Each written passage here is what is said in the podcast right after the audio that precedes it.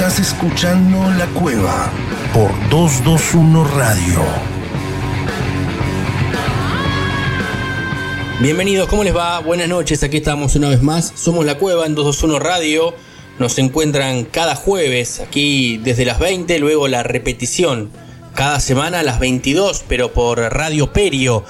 Mucha música, muchas cosas para contar en el día de hoy, luego de una semana dura para el mundo artístico, el mundo del rock, con la muerte de, Charlie Watts. Se va a tener un apartado muy importante en el programa de hoy que vendría a ser como un programa homenaje, este número 23 que tenemos de la cueva aquí en 221 Radio, porque vamos a hablar de Charlie Watts, de toda su historia con los Rolling Stones, sus influencias, sus curiosidades, de la mano de Axel Velázquez y también de Santiago Patiño, y además vamos a rendir homenaje a Piltrafa, quien fuera líder de Los Violadores y de la banda Pilsen, importantísimo en el rock argentino, en el punk argentino y latinoamericano también, fallecido el 13 de agosto, hace un par de semanas atrás, y el doctor Garay va a estar hablando de él y estaremos charlando y escuchando su música. La mejor manera que tenemos de homenajear a estos grandes músicos que han desaparecido en este último mes es hablar de ellos y escuchar su música, escuchar qué es lo que han hecho, qué es lo que han dejado, su legado tan importante como nos ha marcado a nosotros varias generaciones atrás y también va a seguir siéndolo en un futuro. También en el día de hoy, eh, eh, una entrevista importantísima vamos a tener aquí, hablando con nosotros al Bayano, ex líder de los Pericos ya hace mucho tiempo en su carrera solista, también como conductor de televisión. Bueno, vamos a estar hablando con uno de los referentes del reggae en Argentina y también Latinoamérica, ¿eh? no con los Pericos y también en su carrera solista en un ratito nomás, aquí el Bayano en exclusivo hablando con nosotros en la cueva. Nosotros para comenzar, como siempre decimos, hoy es jueves 2 de septiembre, han pasado cosas en el mundo de la música, te las presentamos y te las cuento. ¿Querés saber qué pasó un día como hoy? Efemérides. Efemérides. En la Cueva Cultural. La Cueva.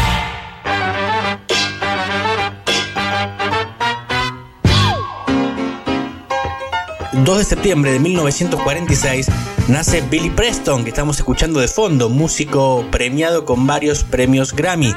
Colaboró con los Beatles, Rolling Stone, Little Richard, Roy Charles, Elton John, Eric Clapton, Bob Dylan, Sammy Davis Jr., Aretha Franklin, John Lennon y mucho más. ¿eh? En algún momento fue considerado o nombrado como el quinto Beatle.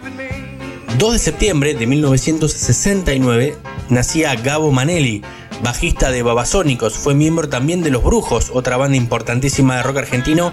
Gabo murió a los 38 años, en el año 2008, luchando contra un cáncer. 2 de septiembre de 1970, el grupo Genesis pone un anuncio en el Melody Maker buscando un baterista. Ese anuncio fue respondido por un tal Phil Collins, al cual llamaron y fue elegido como nuevo baterista de la banda. También ese día se unió a la formación el guitarrista Steve Hackett. 2 de septiembre de 1993 se publica el álbum de Sepultura Chaos IT. El sonido y contraste con los anteriores trabajos es más oscuro y pesado. La crítica considera que es uno de los discos más importantes e influyentes de todos los tiempos. Y un 2 de septiembre, pero de 1996, se publica el sencillo de Iron Maiden, Virus, es el primer sencillo de la banda desde Woman in Uniform de 1980 que no aparece en ningún disco, siendo incluido finalmente en un recopilatorio, así se dice, que se llamó Beast of the Beast.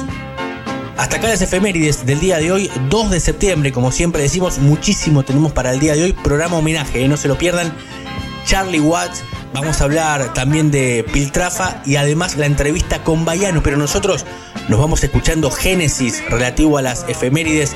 Hace 51 años que Phil Collins se hacía baterista, luego termina siendo el líder y cantante. Lo escuchamos y ya arrancamos con todo. La Cueva, programa 23, dale.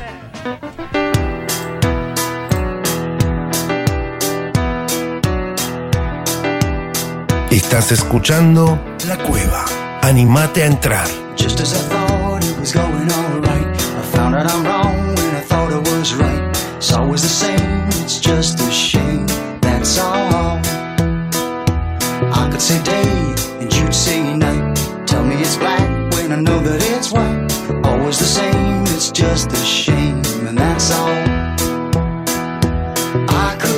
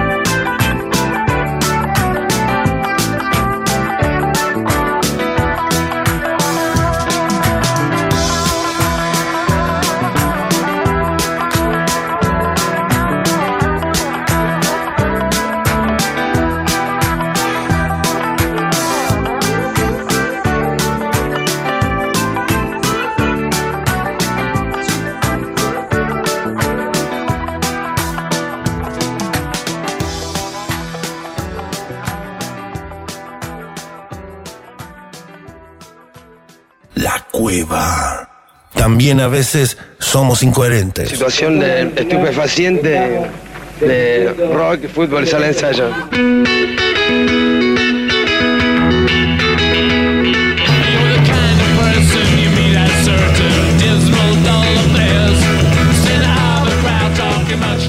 Bueno, ahora sí, ¿eh? ahora sí, después de, de las efemérides, como les contaba recién en el arranque, Parece que este es un programa homenaje. Lamentablemente, la desaparición de un Stone, de, Charlie Watts, nos lleva indudablemente a hablar y homenajearlo, escuchar su música, hablar sobre su legado, sobre sus influencias y, la, lo que ha influenciado a la música en general, no solamente al rock, a todo tipo de música y artista a lo largo de todos estos años de trayectoria. Y quién mejor para hacerlo que Axel Velázquez, como siempre, cada jueves aquí con nosotros. Axel, ¿cómo estás? Hola, Demian, ¿qué tal? Un saludo a ti, a, a tu audiencia. Este, bueno, pues acá estamos desde México para hablar de música y como bien decías, pues un, un tema pues que está recién en el en, la memoria de todos, que es eh, la ida de un Stone como, como Charlie Watts. Claro, claro que sí, ahí, estamos escuchándolo de fondo, volvíamos al, al, piso con este tema de los Stone porque nos teníamos que meter de lleno en este homenaje. Charlie Watts que eh, falleció lamentablemente a los 80 años, sorpresivamente,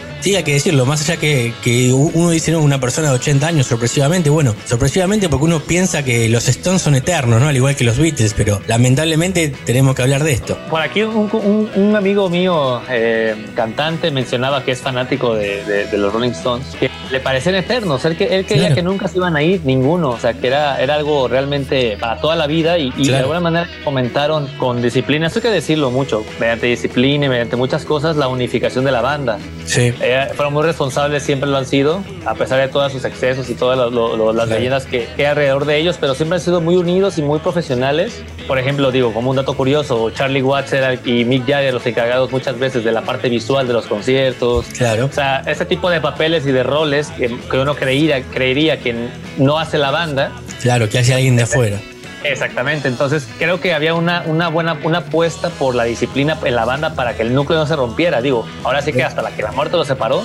Claro. Pero realmente siempre estuvieron juntos y, bueno, ahorita incluso se especula qué va a ocurrir después con la muerte de, Charlie Watts. Ahí hay mucho tema que hablar porque uno dice que, bueno, pueden seguir, incluso el baterista de apellido Jordan, creo que Steve Jordan de Keith Steve Jordan, claro, fue baterista de Keith Richards. Exactamente, de solista. Entonces se dice que puede ser una opción, pero también se dice que, que ya los Stones, por ahí publicó Keith Richards en Twitter una foto de que te partía, ¿no? Que era como la Gretsch. La, batería cerrada claro. cerrada. Es como, como que ya eh, parece como un prefacio así como del fin de los Stones, pero es raro. Es complicado. O sea, realmente para toda, yo creo que para toda la gente, digo, tal vez no lo yo por mí tanto porque no soy muy mayor, pero, pero toda esa gente que creció con ellos, que, que realmente tiene tiene toda esta una cultura y una vida casi con los Stones, una banda sonora de por vida. Creo que eh, a pesar de que es el baterista, que tal vez muchas veces eh, pesa menos que el vocalista que estás enfrente, pero era un Stone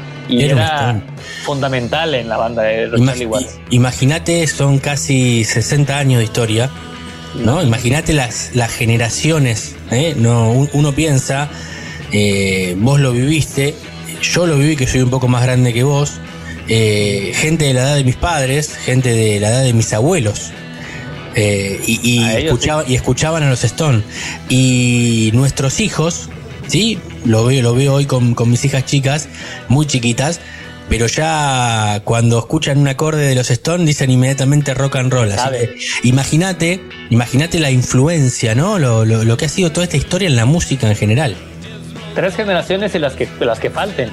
son, son muchas y, sí, no, fue, fue muy fue muy impactante su muerte. Eh, lo, mencionábamos afuera, ¿no? Que, mm. que afortunadamente hay una parte como no tan mediática respecto a, a, a, qué pasó, no hay fotos como desagradables de que muchas veces eh, en esos tiempos de, internet que todo se ve ya, pues no, no hay nada de, Charlie Watts. Hasta, cierto punto, por un lado es intrigante como de, bueno, ¿qué pasó? ¿Qué, qué más qué puedes saber? Y eso también aumenta el, hablar de, la banda y de Charlie Watts. Y del mito. Pero también, y del mito, exactamente, pero también pues el lado del respeto. Por un lado es bueno, toda esa parte que, que a veces es más noble tener y quedarnos con lo mejor que fue con la banda, lo que hizo. Total.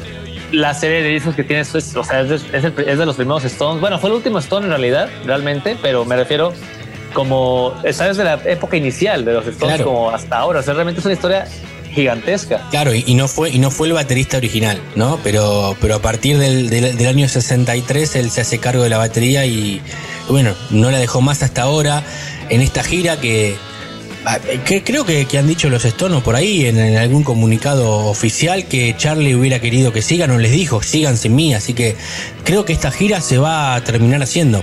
Posiblemente. Después podemos decir y, opinar si son los Stones, si no son los Stones para algunos, eh, más allá de que esté Jagger, Richard y, Ronnie Wood, eh, pero falta, falta el, tempo en el fondo, falta el alma también, ¿no?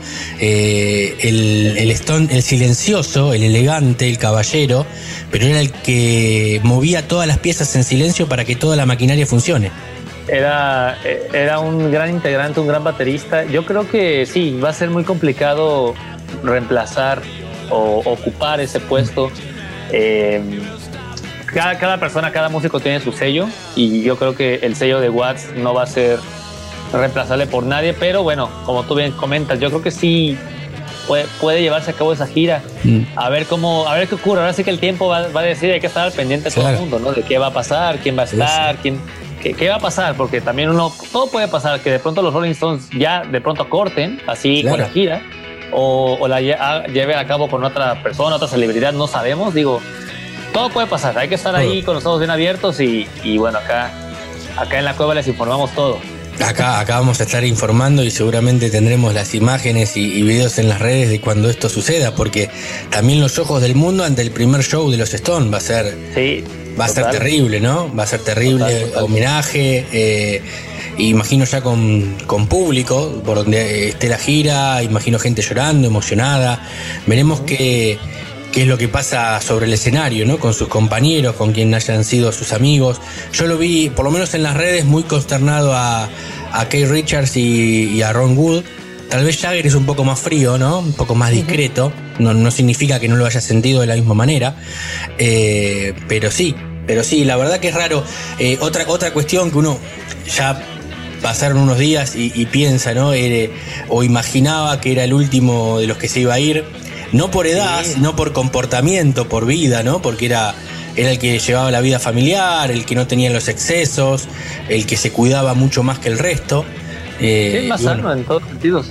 Y bueno, increíblemente fue, fue el primero. no teníamos una muerte de un Stone desde el año, podemos ir como fuerte y, chocante, desde lo de Brian Jones eh, en el año 69. Eh, aunque Ian Stewart en el 85 también muere, que fue un miembro original, pero fue muy separado luego eh, en sus comienzos y quedó como tecladista y como road manager. Pero así, así fuerte, fuerte, nosotros, nuestra generación y, y la generación anterior es la primera vez que vive algo como esto, ¿no? Sí, sí, sí, sí, sí, precisamente, eh, sí, de lo que comentas es muy importante. Eh, en Stewart, pues sí, era un más secundario, ¿no? Digo, no por eso menos importante, simplemente no era considerado un Stone en sí, o sea, como en la cultura popular, ya, ya las caras eran las que conocemos. Es que no vendía, no vendía la imagen de chico malo, entonces eh, fue, apartado por, por Andrew Love Oldham ah, directamente. Así fue la historia. Sí, sí, sí, y este eh, y sí, Brian Jones, ahí hay una foto por ahí que, que High Rock, ya hablaremos de Sí, claro que sí, claro, la foto de High Rock ahí, encontrándose Charlie nuevamente, ¿no? Como en aquellos momentos. Sí, caray, es como, como que ya se reúnen por, por, eh, nuevamente ellos dos. Sí. Y, vaya, pues que, pues sí, una tragedia, pero pues también entendamos que, que son ciclos. Ojalá que eso traiga pues cosas siempre positivas. Me, me refiero en el sentido de un gran legado, un gran recuerdo, todo, todo para, para bien a final de cuentas, pero, pero sí, caray. Ahorita me acordé, no sé, inevitablemente al ser baterista, eh, eh, eh, Charlie Watts, pues de Led Zeppelin con su hijo de John Bonham, ¿no? Sí, claro. Ese tipo de, de, figuras, de, de, conciertos, siento que va, a pasar algo similar ahorita. Bueno, y siempre dijimos nosotros, creo que, que la muerte de John Bonham en, Led Zeppelin terminó con la banda.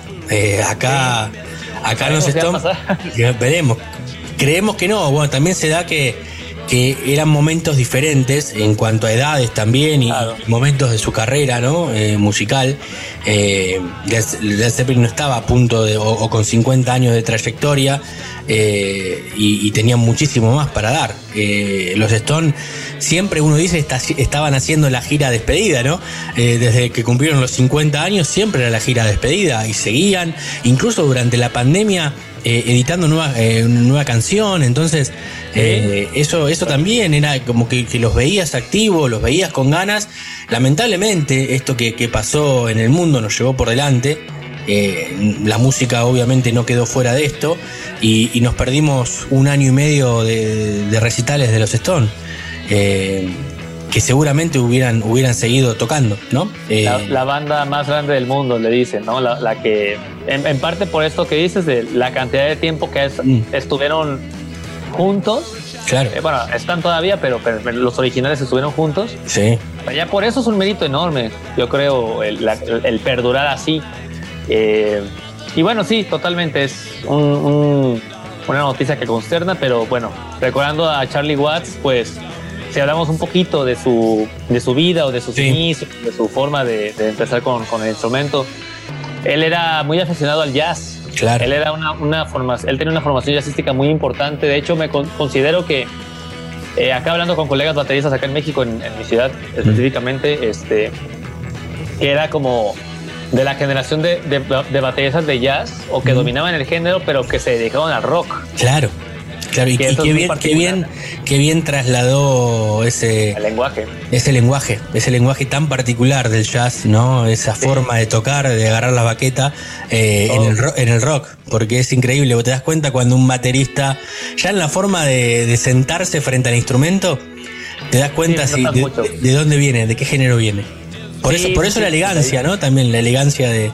Él, él nunca, nunca lo veías eh, enloquecido. Él siempre, siempre estaba bien erguido frente a la batería y parecía que no que, estaba que habían puesto play y algo de fondo. No parecía nunca que estaba tocando Charlie. Sí, era increíble. Era una, cosa su particularidad era esa, imagen y bueno esa forma de tocar pero sí esa, esa imagen de él de, en el instrumento es pues muy suya no la baqueta todo lo que comentas Sí. Pero sí, era junto con Ginger Baker de Cream, John Bonham de Zeppelin em, y Mitch Mitchell de la Hendrix Experience, de la Jimi Hendrix. Sí, claro. Eran como los, para mí, los cuatro bateristas que, que mejor supieron llevar.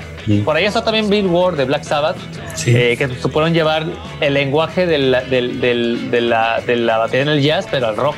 Claro. Entonces eso se nota mucho en, pues, en, los, en los breaks, en la forma de acompañar. Esa canción que, esa canción de fondo, la que, la, que vimos, la de el decimonoveno colapso nervioso. Sí. Este, esa tiene un patrón de ride muy, muy, muy bonito, muy, muy agradable en, el platillo. Este, entonces, bueno, tiene, hay, hay notas baterísticamente muchas influencias. Él era muy, muy, muy, eh, tenía mucha influencia de Elvin Jones, baterista de jazz, de Art Blakey, Max Roach, todo toda esa gente. Cuando tenía 20 años, en el 61, estuvo con la Alexis Corner Blues Incorporated. Claro. La, esta, esta banda, ¿no? De pionera, o yo creo que la pionera del, blues británico. Sí. En los años 60, 50, 60, donde estuvo Brian Jones. Bueno, donde pasó, no, no, pasó Brian Jones por ahí, pero la, la, los Stones en general eran parte del movimiento de blues. Y eran muy bluseros, claro, muy, bluseros. Y, Charlie Watts sale de ese, de ese gran combo. Y, pero ya los Rolling Stones ya estaban inmiscuidos también por eso siento que encajó muy bien y que al principio muy, muy, polémico tal vez o muy eh, a, día de hoy decir que, que, él no, no quería estar con los Rolling Stones. Claro. él decía que no le agradaban los Rolling Stones. Él, no, no, no, estaba muy a favor del rock, él le gustaba más, era más yacero, tenía una, una, clase un poquito más superior, pero... Es increíble. Pero al final de cuentas empezó a cuajar y empezó a entrar muy bien y bueno, ahí están los 60 años que, que, que no son fáciles de durar en una, en una, en una banda. Para nada. Eh, y, más allá de, los Stones y, que era su, su principal banda, eh, se dio el, gusto de, tocar jazz en varias oportunidades, con su banda propia también en algún momento, eh, pero lo pudo hacer. Eso, también está bueno. Eh, en los momentos en que los Stones no tenían giras, en que sobre todo en la década del 80, que que ahí hubo una pequeña separación porque cada uno quería hacer su carrera solista.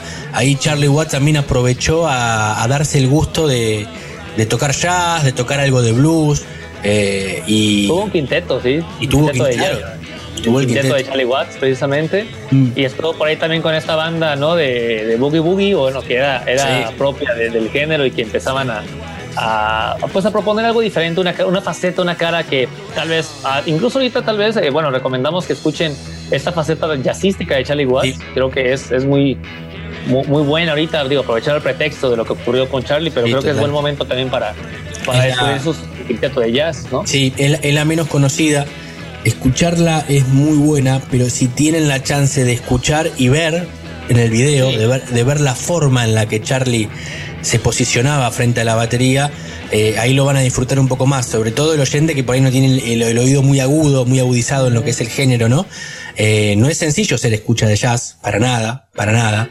Creo que es de, los géneros más complicados de, entender, de agarrarle bien el oído. Cuando lo agarrás y cuando lo aprendes es una maravilla. Eh, pero, pero recomendamos a los oyentes que lo vean también, que, hay muchísimos videos en, YouTube, en, en otros canales de, de, videos en, plataformas que, lo pueden ver. Y, es algo fantástico, es algo fantástico. A Charlie lo vamos a extrañar siempre, lo vamos a traer siempre. Eh, la verdad que cuando arrancábamos, o sea, lo que menos me imaginé cuando arrancábamos este ciclo en radio de que íbamos a hablar de la muerte de un Stone. Imagínate. Eh, pero bueno, es lo que. tocó, tocó narrarlo es lo que nos toca vivir. Somos parte de la historia también, ¿no? Como han sido parte de otras generaciones de los comienzos, nosotros somos parte de esta historia del final, lamentablemente. Somos parte de la historia del final de la banda más grande de todos los tiempos. También seremos, lamentablemente, y lo charlábamos antes, parte de la historia del final de los, de los Beatles, de, de Paul y de, Ringo. Eh, es, increíble, pero es la generación, nosotros somos la generación que, los ve irse. Eh, pero bueno, está, está en nosotros, en estos programas, en tu canal eh, de High Rock, nosotros con la cueva, en jamás hacer olvidar esto y seguir pasándolo de generación en generación.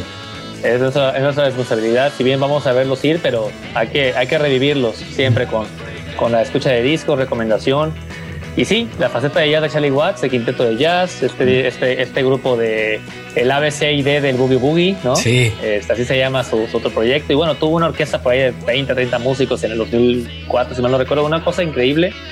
Y un disco muy bonito que recomiendo que es un tributo a Charlie Parker. Era muy fanático de Charlie Parker. Sí, claro. Saxofonista. Eh, con, se llama Charlie Parker, eh, tributo y con cuerdas, ¿no? Con cuerdas. Porque precisamente esta, estas orquestaciones otra curiosidad, por ejemplo, también es de que, eh, hablando un poquito de cositas de datos así de color, pues el disco de, Between the Buttons tiene la contraportada, dibujos de Charlie, de, Charlie Watts. Le gustaba mucho esa faceta. Eh, se dice por ahí que dibujaba mucho en los hoteles, la habitación donde se encontraba. O sea, era como muy.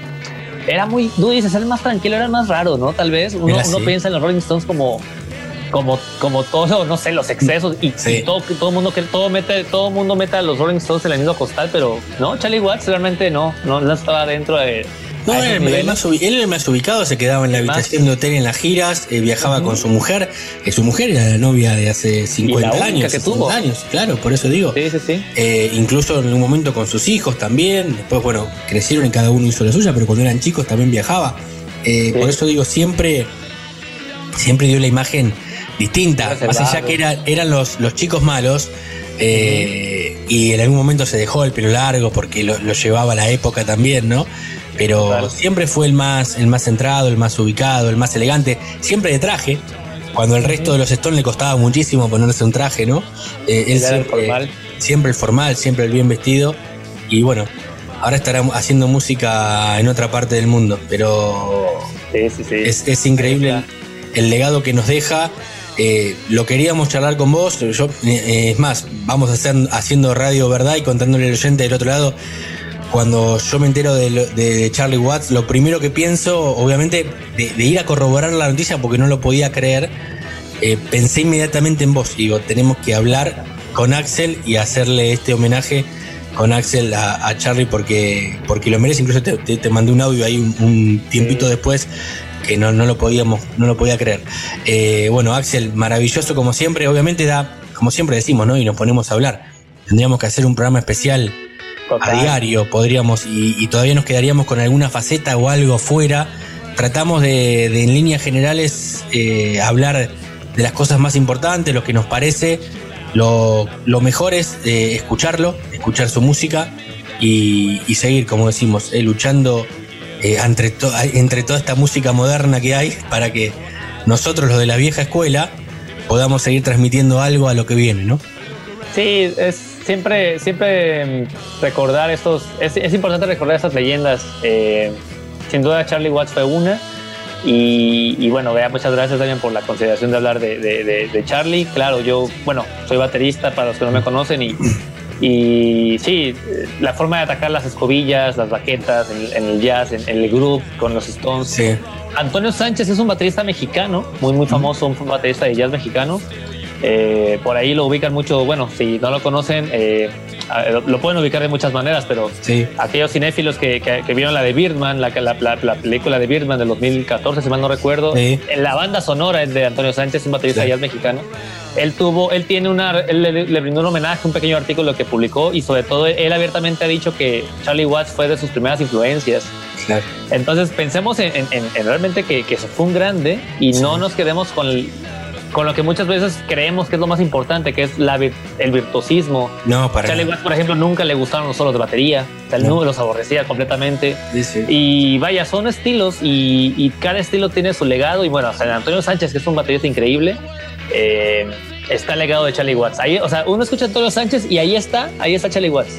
Y uno puede escuchar a más bateristas influenciados por Charlie Watts y ahí, ahí van a estar. Entonces es muy muy lindo hasta cierto punto, pues saber esas referencias que donde ha dejado semilla Charlie, así que eh, pues recomendamos siempre a los Rolling Stones, por supuesto, y, bueno, enhorabuena por, por la larga vida de Charlie, que, que lástima que se nos da, pero ahí está su legado importantísimo. Claro que sí, bueno, y habíamos dicho que, que esta sección se debería titular Sympathy for the Drummer, ¿no? ¿Eh? Sympathy for the Drummer, así exactamente, es. Exactamente, y nos vamos escuchando Simpatía por el Demonio Total, una canción, bueno, una canción que desde, la primera, la, primera, eh, los primeros segundos ya sabes cuál es, ya, ya notas qué va a ocurrir, los primeros acordes, la introducción es, increíble, es fantástica, la línea rítmica que, que delinea la percusión, no solamente es Watts, sino están, hay congas, las maracas de Brian Jones, hay, hay, varias cosas que van, que van formando parte. Y sí, Sympathy for the Drummer es, es como vamos a, a despedirnos. Y pues por ahí también leí Descansa en paz, Charlie Watts, o en inglés, Rest in, en vez de Rest in Peace, Rest in Beats. Rest in Beats, espectacular. Qué mejor cierre que ese, Axel. Muchísimas gracias y hasta el próximo jueves.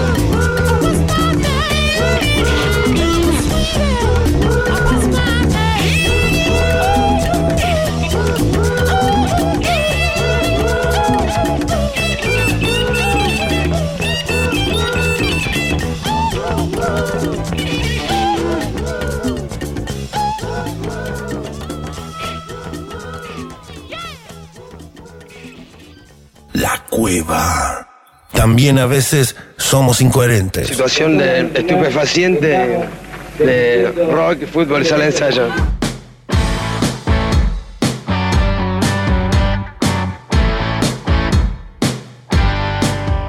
Seguimos, nuevo bloque, aquí en 221 Radio, somos La Cueva, como siempre decimos, nos encuentran en las redes, arroba La Cueva Cultural en Twitter, arroba La Cueva Cultural 10 en Instagram, allí también subimos todo el contenido de lacuevacultural.com.ar y como cada jueves, siempre decimos, y lo decíamos en el comienzo, este parece que es un, programa de, de homenajes porque venimos de hablar con Axel Velázquez de Charlie Watts, del deceso, del fallecimiento de quien fuera el baterista de los Rolling Stones. Y ahora vamos a hablar, lo habíamos prometido hace 15 días cuando tuvimos el último programa al aire, que lo íbamos a homenajear a Piltrafa, pero lo iba a hacer nada más y nada menos que el doctor Garay, quien más sabe de rock argentino y rock nacional. Fer, ¿cómo estás? ¿Qué tal, eh, Puma? ¿Cómo estás? Perfecto. Bueno, perfecto es una forma de decir, porque ya la columna, ya esto no me está gustando nada. No. Se nos fue Willy Crook, se nos fue Palo Pandolfo, Rodolfo García, bueno. Y ahora se nos fue el bueno de Piltrafa, Enrique Héctor Chalar, su nombre, pero todos lo conocimos como Piltrafa. Como Piltrafa, sí, increíblemente a nosotros nos gusta que, que analices cada jueves los discos, que siempre haces este recorrido del rock argentino, pero bueno lamentablemente venimos en un año muy duro, muy complicado para la música, para nuestros artistas. Sí, no escapamos a, lo que viene pasando en el país, ¿no? Muchos mucho fallecidos por el tema de la epidemia de COVID. Y el rock, bueno, también tenemos nuestros nuestros artistas que, se nos van. 62 años, tenía Pil mucho para dar todavía. Estaba en Lima, Perú, donde había hecho pareja ya hacía muchos años, tenía un hijo. Se, había, se había hecho pareja con una, con una chica productora, productora de eventos, este, peruana, y entonces eh, se vivía radicado allá y me venía mucho, ¿no? A tocar y, todo, pero eh, su residencia permanente estaba en, en, Lima. Sí, claro. Claro, claro que sí. bueno eh, es duro, es duro, obviamente tenía mucho. Hoy eh, uno lo recuerda porque es uno de los pioneros de un género, ¿no? En el rock argentino, dentro de lo que es el rock argentino, la música argentina, la música nacional, allí por comienzo de, los 80. Eh, pero ahora él seguía vigente con Pilsen, con otra de las bandas que tenía. Sí, él arranca em, a fines de la década del 70, principios ya de la década del 80 con Los Violadores. Había estado en una banda de rockabilly previamente llamada Don Gato y su pandilla. Ah, pero luego, pero luego eh, forman los, los Violadores y adopta ya ese nombre de, guerra, ¿no? Ese nombre artístico Piltrafa, siguiendo la tradición un poco de las bandas punks de Inglaterra, ¿no? De Londres, los Sex Pistols, como su líder John Lydon, que su nombre artístico era Johnny Rotten. Claro, Johnny Rotten, exactamente. O Sid Vicious. Sid Vicious, el, bajista.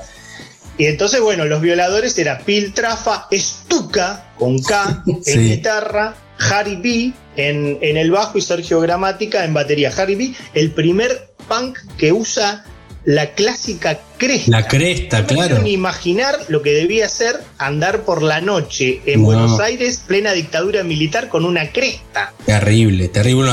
Así, así han tenido los problemas con la justicia también, ¿no?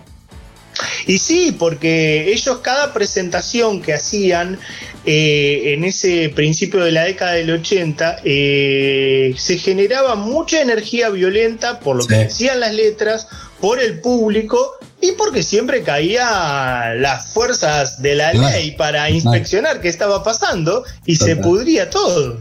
No, además.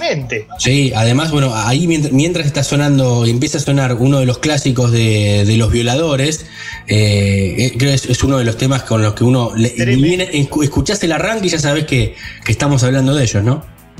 Tremendo, tremendo, 1-2 ultra violento. Ese tema nos da punta y nos da pie eh, perfecto para, para, hablar de algo. ¿Por qué? Porque ese tema Piltrafa lo toma y se inspira en la película eh, La Naranja Mecánica. Sí, claro, de Stanley Kubrick. dirigida por exactamente, por Stanley Kubrick, pero que a su vez está inspirada en la novela de Anthony Burgess, La Naranja Mecánica. Entonces es un tema de rock punk inspirado en una película que a su vez está inspirado en una novela. Sí. Y eso es algo que si uno lo escuchaba mucho a Piltrafa se iba a dar cuenta. Piltrafa no era ningún loquito, era un tipo que leía mucho. Luego con, con Pilsen va a tener unos temas que se llamaban Seis Novelas, inspirado en, varios libros de Osvaldo Soriano. El segundo disco se va a llamar Bestiario, inspirado en Julio Cortázar. Claro. y era un tipo que en todas las notas empezaba a hablar de qué, cómo se había inspirado para hacer tal tema y siempre las referencias eran muchas veces del cine, muchas veces literarias. Es decir, una persona que estaba muy atento a la escena de la música que se escuchaba en Londres, que agarraba libros y que de ahí buscaba inspiración. ¿eh? Totalmente, totalmente. Bueno, y como vos decís, ¿no? Lo, lo que era en esa época, en ese comienzo, Argentina eh, en la parte final de la dictadura, ¿no? Bueno, en realidad eh, termina en el 83, pero bueno, ellos ya habían arrancado a fines de, los, 70, como decías, pero en principio de los 80 que empieza a explotar la banda con todo, eh, y además empieza a haber una apertura hacia afuera, porque no, no estamos hablando de una banda con reconocimiento solo en Argentina. Es una banda que, explotó también afuera por este tema del punk rock, de, de, este género que empezaban a hacer. Sí, había muy poco punk rock, muy poco. Era un género muy, muy under. Estaban los Alerta Roja. En La Plata había una banda que se llamó Los Baraja. Mira. Eh, pero en realidad ellos fueron como unos pioneros eh, terribles. Bueno, Piltrafa decía que él en esa época eh, escuchaba rock progresivo, rock sinfónico, pero. Mm. Dice, claro, yo esto no voy a poder tocar jamás. Claro, no. La técnica que estos flacos tienen. Sí, no. Entonces leyó en la mítica revista Expreso Imaginario, que era de rock, una nota mm. sobre el punk. Y ahí fue, se compró todos los discos de los Sex Pistols y de los Clash y dijo, listo, ya está. Claro. Por acá. Sí, Esta es la mía. Sí, terrible. Es que, es que era eso, claro, todo, Sex Pistols de Clash en, en ya, en los 80, ¿no? Eh, y ese es el estilo que, que manejó. Y además, eh, una banda que termina siendo como, como referente. Uno, va a la, historia, ¿no? De, de, la música en Argentina, del rock, y los violadores, además, ya por el nombre, ¿no? Te llamaba la atención. y, ahí, ahí me das una punta terrible porque tenían muchos problemas con la cuestión del nombre y de hecho la tipografía del primer disco, la B de violadores, está todo como difuminado hacia arriba para que aparezca voladores en una cuestión óptica, por lo cual ellos tenían muchos problemas este, con la censura. De hecho, para hacer el primer disco, ellos se contactan con Michel Peronel. Michel Productor de estrellas, como dice, como se, define. Exacto. Aparte, em, baterista de riff en esos años de otro subgénero, rock pesado, heavy metal, pero que tenían muy buena onda con los chicos de los violadores y les dejaban ser sus em, teloneros. Claro. abrían los, los shows, tanto en, obras, por ahí tocaba riff, y, los violadores le abrían los, los shows. Bueno, pero, pero muy difícil, les costaba mucho. Ellos estaban medio como en otro palo, ¿no? El punk, como unos, como unos perros verdes, ¿viste? Porque claro, era raro. Estaba surgiendo el rock divertido, estaba surgiendo eh, las viudas hija rock and roll, los twists. Sí, soda estéreo. Claro.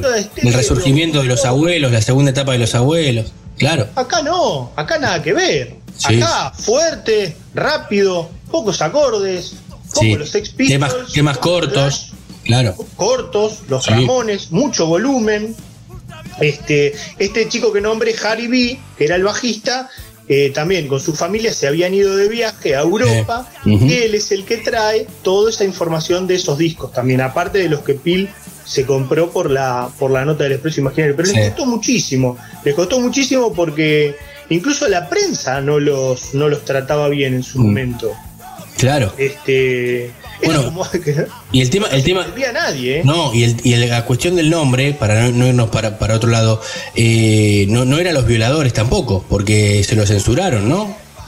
Sí, Ellos creo, creo que eran o violadores de la ley o de la constitución, querían llamarse. Sí, eh, eran, eran, eran muy, muy perseguidos y estaba la censura a pleno. Bueno, entonces, como decía, se contacta con Michel Peronel y Michel Peronel y su hermano Dani Peronel sí tenían mucha cuestión de ser eh, flacos viajados, de vivir en Londres, Dani Peronel, Michel había viajado allá y habían visto hacía unos años, años 76, 77, 78, todo lo que había pasado con los Sex Pistols, con los Clash, que habían sido los que habían copado y barrido con toda la escena rockera. Se habían llevado puesto al rock sinfónico y reinaba el punk. Entonces, ellos sí le dan el apoyo, Michel Peroni les da el apoyo y es el productor artístico para que graben en el 82 su primer disco. Que recién con esto que me estás diciendo vos de la censura y todo lo difícil para que una empresa discográfica se los aceptara, lo pueden editar en casi a fines del 83, sale el primer disco de los violadores.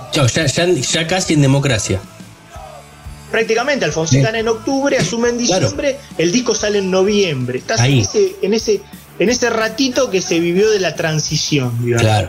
Claro, claro, claro, exactamente, exactamente. Bueno, y, ahí explotan las canciones. Algunas empiezan a sonar en radio también, en algunas radios, porque en ese momento también era difícil para los medios eh, poder eh, sacar al aire esas canciones, ¿no? Más allá de la... porque la movida seguía siendo under en ese primer momento, esos comienzos de la década del 80. Después empezó a abrirse un poquito más.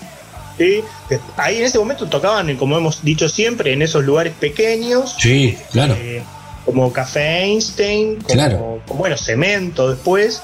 Pero, pero luego sí, luego sí se va a dar una cuestión de internacionalidad de esta banda, como decías hoy. Eh, ellos viajaron mucho y se presentaron mucho en Chile, en Perú, bueno, como decíamos, este, pero también en México. Bueno, y van a estar activos prácticamente 10 años, terminando ahí con un recital en obras. Eh, en el, en el 92 y permanentemente había problemas entre Piltrafa y Estuca. Era como una relación de amor-odio que tuvieron toda la vida. Sí, digamos. Luego se separan, eh, ya ahí, como digo, a principios de los 90, mm. Estuca arma Estucas en vuelo y Piltrafa arma Pilsen. Claro, y ahí está, y ahí, el, recorrido. Eh, claro, es, es, increíble. Siempre haciendo, como decís vos, dentro del género, después ya con Pilsen, más allá que seguían el género, es como que ampliaron un poco, fueron fusionando algunas cuestiones también, ¿no? Tal vez por ahí por la maduración de, del artista, de los músicos, pero ya no era la eh, lo, que era la esencia de los violadores, ¿no? Obviamente. Sí, eso Piltrafa lo decía siempre. Dice, bueno, dice, pasa que también, este, antes éramos más chicos, eh, por ahí también con más relación, con tocar más, con, con, tener más relación con el instrumento, vas buscando dentro de la parte compositiva, te corres un poco. Y es lo que pasó también en, Inglaterra, ¿no? Con el mm. post-punk. El post-punk, claro. Ya vas a encontrar más melodías, ya vas a encontrar este, alguna letra que no sea tan rabiosa y tan este, furiosa, que ya va por ahí a tener algún otro tipo de, de, índole la, lírica. Claro, claro, totalmente. Bueno, vos, mencionabas a los Sex Pistols, por ejemplo, porque fue una banda que, duró muy poco tiempo. Pasa que, claro, fue, fue, un momento de ruptura, ¿no? Fue rupturista, pero duró pocos años, dos discos creo que tiene. Y uno en, vivo, uno en vivo, una juntada después, no sé. Claro, duró, duraron muy poco, fue muy efímero. Y luego Johnny John Lydon este, arma eh, Claro, Pil. Eh, la, banda que, le sigue a él, eh, a los Sex Pistols. Entonces, bueno, está muy relacionado la carrera de, de, los Sex Pistols con, con, los, con los violadores, ¿no? Sí, claro, claro. desde el nombre. sí, sí, sí, desde el nombre y era, era por eso era la, influencia, era lo como bien decías vos, lo que, le, lo que le llegaba y a partir de ahí obviamente traerlo a este, a este nuevo mundo, ¿no? De las letras, todo lo que, lo que tiene que ver el contexto social que había acá también, toda esta revolución que se fue generando con la música, que se fue amplificando en Latinoamérica. Eh, una, una, época muy complicada, en los 80. Eh, en Colombia también fueron bastante conocidos porque ahora, hace poco, bueno, con el fallecimiento de, de Piltrafa, uno veía cuando llegaban las condolencias, los saludos, y en Colombia fue muy importante también la movida que hubo de, los violadores sobre todo. Sí, muy querido eh, Piltrafa, muy, muchos mensajes de, en redes sociales despidiéndolo, gente posteando temas. Este, realmente se fue este, un, un ícono de lo que fue el surgimiento del, género heavy metal y que él lo sostuvo a lo largo de toda su trayectoria, ¿no? Claro. Eso por ahí es una, una diferencia con esto que decíamos de de por ahí del punk de, los Sex Pistols en ese momento o, de los, o de los Clash. Bueno, los Clash duraron un, poco más y por ahí más emparentado con eso los Clash, ¿no? Porque los Clash sí tenían algunos otros temas que no eran estrictamente este, punk. Claro. Se iban, este, se iban y se permitían por ahí jugar con otros, otros sonidos, con otros, con otros este, géneros. Y bueno, sacan este Los Violadores, en, como decíamos, a fines del 83. Y bueno, los nombres de los temas, ¿no? Viejos patéticos, cambio violento, moral y buenas costumbres, comunicado 166. Todo, todo, todo, directamente a, a, lo que era este proceso de reorganización nacional que, que había, ¿no? A la dictadura. Claro, claro, al gobierno, a la censura. Ellos no querían para nada a, los hippies. No. Como, como a los hippies y la, la, el rock este folk la rama más folk acústica. Sí, no, viste. Hay una, una, grieta, una grieta importante ahí. Una grieta insalvable, viste. Claro. Folk con lo que. Porque había mucha movida de ese tipo de música, ¿no? Este. Y sí, sí, claro. Pero bueno, pero visto a la distancia y, nosotros que, que por ahí tenemos ya la perspectiva histórica para que un poco esas como esas dicotomías o esas antinomias y esas peleas nos, nos generan este, ternura, gracias. Sí, hoy con, hoy con el tiempo sí, había que vivirla. Claro, había que vivirla hace 40 años, claro, había que vivirla. Hoy. Sí. Este, así que bueno, y bueno, tenemos también el tema, mira, acá lo tengo, la letra de la letra de represión, que está, está piola para. Sí, con esa no. Que para despedirnos. Dale. Entonces, fíjate, fíjate lo que escribía Pila ahí, dice. A ver. Hermosas tierras de amor y paz, hermosa gente, cordialidad, fútbol, asado y vino. Así es el pueblo argentino. Censura vieja y obsoleta, en films, revistas e historietas. Fiestas conchetas y aburridas. ¿Dónde está la diversión perdida? Represión a la vuelta de tu casa, represión en el kiosco de la esquina, represión en la panadería, represión las 24 horas del día, semanas largas, sacrificadas, trabajo duro, muy poca paga, desocupados, no pasa nada, ¿Dónde está la igualdad deseada? Represión, forma de vida, represión en la Argentina, represión, 24 horas por día, represión. Yo no quiero represión. Claro, terrible. Era tremenda, ¿eh? Era, durísima para la época y qué canción actual en muchas cosas, ¿no? Lamentablemente no hemos evolucionado. no hemos evolucionado mucho. Claro, no hemos, nuestra historia, ¿no? Es decir, sí, es así. Es la historia argentina, lamentablemente pero qué dura la letra en ese momento. Eh, había que hacerla, ¿eh? Porque uno dice, había que hacerla. Hoy volvemos lo mismo. Con el tiempo, sí, claro, cualquier cosa vale. Diría, Phil me diría, vos te divertís, pero ¿sabes? Había que. Claro. Yo tenía que salir a cantarla, ¿eh? Exacto, exactamente. Fue uno de los primeros que, que denunció todo eso, ¿no? Porque todo estaba callado, se sabía, estaba muy callado, pero desde la música fueron los primeros que que, denunciaron toda esa, esa, cuestión que seguía pasando todavía en Argentina en aquellos años 80. Fer, fantástico como siempre. y desde ese género, ¿no? Claro, y desde género. Únicos. Únicos, únicos totalmente. Eh, lo vamos a extrañar a, a Pil siempre, pero bueno, deja, deja su legado como siempre hacemos. Ojalá, mira lo que te digo, ojalá que de acá a lo que nos queda de, de años de programa no tengamos que hacer más homenajes. ¿Sí? Más allá que, son fantásticos, ¿eh? Pero. Y seguimos, y como siempre decimos, seguimos escuchando los discos, todos los artistas los amamos, pero no, vamos a elegir discos por otros motivos. ¿eh? Claro, exactamente. Ojalá que sea por ese lado.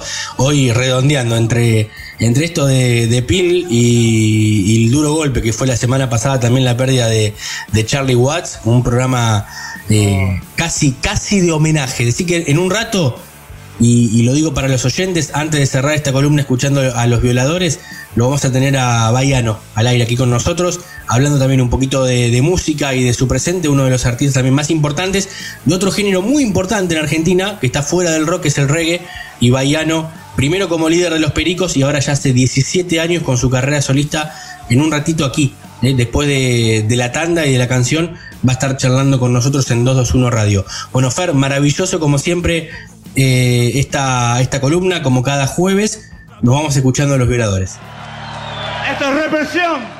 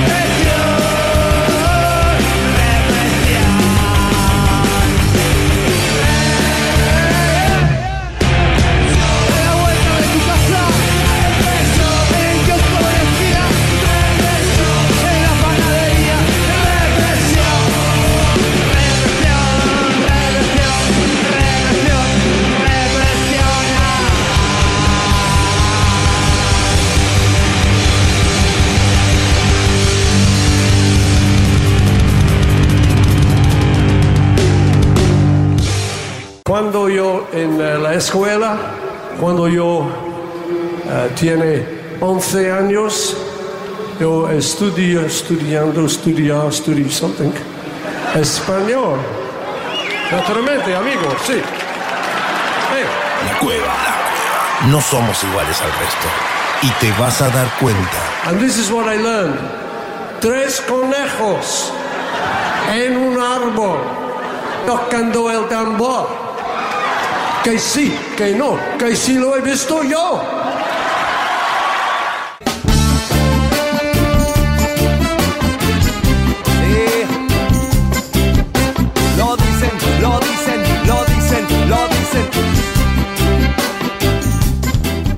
Nuevo bloque que comienza aquí en 221 Radio, somos La Cueva, como siempre decimos y lo anunciábamos al comienzo, nosotros hablamos de música y cuando hablamos con músicos en las entrevistas nos ponemos muy orgullosos porque además aprendemos que es lo importante, que nos pasa del otro lado, no solamente los escuchamos, como tenemos gratamente que nos espera Bayano para hablar un poco de música y de la vida y de la actualidad. Bayano, ¿cómo estás? ¿Todo bien? Hola, ¿cómo les va? ¿Cómo están ustedes? Bueno, un gustazo, la verdad que hace rato teníamos ganas de, de hablar con vos bueno, por suerte lo estamos haciendo en este contexto complicado, ¿no? Que, que, es difícil salir en el arranque de esta pandemia para comenzar y romper el hielo. Te quiero preguntar cómo, cómo la estás viviendo vos, cómo la estás pasando en lo laboral y, en lo personal. Bueno, aparentemente todo está como entrando en un cauce de normalidad mm. para muchas, eh, para muchos oficios, ¿no? Sí. El espectáculo no está teniendo la misma sintonía. Eh, de hecho,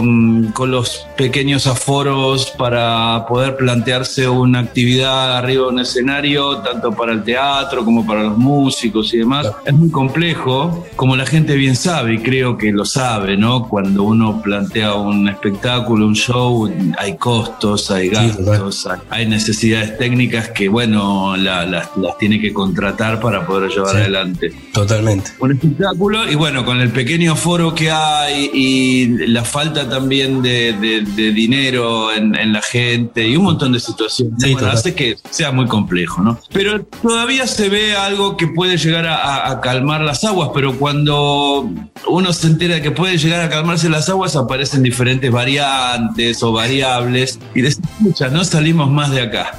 Entonces, bueno, yo creo que hay muchos colegas que están reformulando su, su, artística en, reformatear lo, lo que sean las presentaciones en formatos acústicos, dos guitarristas y demás. Que lo más complicado son con las bandas en plural y con mucha cantidad de gente, ¿no? Que eso ya la, la cosa lleva a una complejidad mucho mayor. En lo personal, muy bien, por suerte. Eh, esto a mí me está faltando la parte de, mi, de, mi, oficio, ¿no? de mi vida laboral, faltando esa pata para ser completamente pleno. En la vida personal, en la salud y demás, ando bien. Acá prontito ya el mes que viene con un nuevo material que va a estar saliendo al ruedo, que es un material de reversiones. me di el, el gusto ¿no? de, de poder reversionar viejas canciones de la época en que estuve en la banda en Pericos. Y son 17 canciones que pongo en este disco que se llama Mucha Experiencia y con 8 invitados también. Mira qué bueno. Y esto en conjunto con una sociedad que armé para, para esto. Venía haciendo varias cosas con los Guardianes de Gregory. Sí. Eh, que es una banda de reggae de aquí de Argentina. Gran banda. Y sí, empezamos a tener buena sintonía y empecé yo haciendo una colaboración con ellos para un tributo a Don Carlos en español.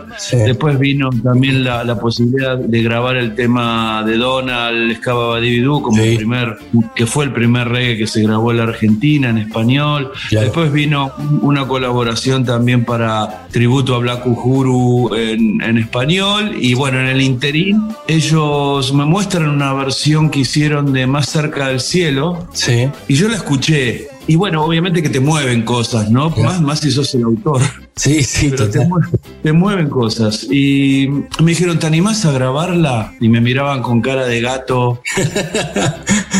gato, dale, decinos que sí. Por favor, claro. Por favor. Y yo le dije, sí, dale, vamos porque me gustó la versión. Y la canté en el, estudio de ellos, en Negril. Y cuando terminé de escuchar, dije, upa, ¿qué pasó? Me gustó esto. Está bueno. Entonces, cuando di pie a que me había gustado, eh, empezaron a trabajar en, otros materiales, ¿no? Claro. De, de, mi historial. Y así se fue gestando todo un playlist para el disco, ¿no? Y nada, para mí fue buenísimo, porque aparte la voz está usada, está súper fresca, está súper pícara como en esa época, está mucho más profesional. Este, los invitados hicieron una colaboración divina también, que ya en algún momento, ya cuando la compañía me dé autorización para poder comunicar. Este, pero bueno, eso me pone muy, muy feliz y me pone muy, con mucha pila para, para. Se va a empezar a conocer la primera canción el 24 de septiembre. Ah, ya estamos, ya estamos. 24 de septiembre. Una canción que nunca fue corte, pero que está buenísimo. El invitado le puso un punch genial. Nada, estoy feliz. Tengo muchas ganas, mucha adrenalina que ya empieza a sonar, ¿no? Qué bueno. Además, nunca, nunca habías eh, vuelto a grabar esos temas. Sí, yo le di prioridad a mi,